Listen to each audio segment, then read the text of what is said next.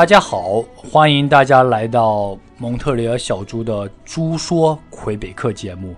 很久没有给大家更新了，今天呢，我们聊聊聊聊什么呢？小猪今天在办公室跟大家聊聊疫情。其实早就想跟大家说，但是呢，不知道怎么开口。那今天呢，小猪想了想，还是跟大家聊聊。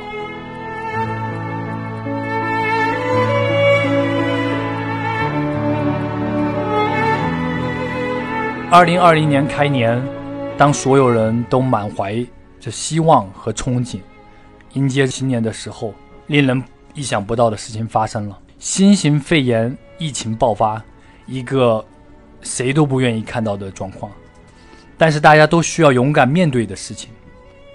小猪作为一个海外游子，虽然身在异乡，可是并没有觉得可以置身事外。也许国内的状况严峻到小猪无法想象了。猪爸爸和猪妈妈人都在厦门，在疫情刚刚爆发不久，猪妈妈就给小猪写了一封电子邮件，算是给小猪的遗嘱。为什么这么说？因为他交代了很多身后事，里面的内容，小猪每次回想起来，眼眶发红，充满了对小猪的想念、不舍。小猪只能通过微信和电话安慰、鼓励猪妈妈。但是内心是难以平静的。猪妈妈一一向是个理智和乐观的人，之前遇到再大的事情，哪怕是二零一三年的非典，也没有如此。小猪因因此感受到这次疫情确实可怕，可怕之处，并非在于疫情本身，而是让大家悲观消极的态度。可以说，小猪。基本上百分之六十的客户都是买学区房的宝妈们、宝爸们，孩子从两岁到十几岁都有。这段时间虽然蒙特利尔一一直都相对安全，但是一直不断有宝妈们私信小猪、微信小猪，诉说各种各样的担心。有刚从国内回来的邻居而感到紧张，听到孩子们班级里面。有同学咳嗽发烧，会感到紧张，甚至很多宝妈们取消了孩子课外报的培训班，原因是人多口杂，谁知道哪个唾沫星子里面会有带病毒？小猪非常非常非常理解，对于妈妈们来说，孩子是家里最重要，但也是最柔软的成员。见到了很多。妈妈甚至担心到失眠、焦虑，到哭泣。小猪不知道如何安慰，因为小猪没有孩子，所以安慰的话，总像是事不关己的敷衍。但是小猪其实是局内人，也是旁观者，对于家人的担心，小猪完全感同身受。在这样的时候，小猪还是想劝各位谨慎接触。但保持理性。可喜的是，蒙特利尔还是非常安全的。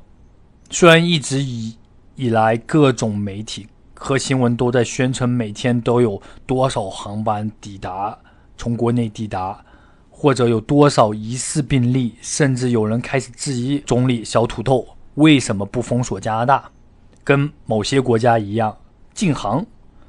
可事态发展到今天，其实一切都在掌控之中。蒙特利尔没有发现，目前没有发现确诊病例。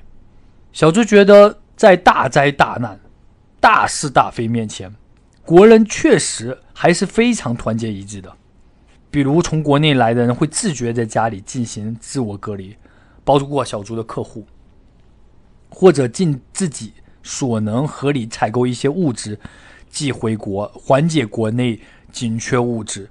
在这种大灾大难面前，我觉得中华民族还是非常非常的团结的。与此同时，对于那些正在进行自我隔离的人，又或是在你身边出现了身体不适应的人，小猪想说，我们应该给予他们更多的信任和关爱，而不是猜忌和排斥。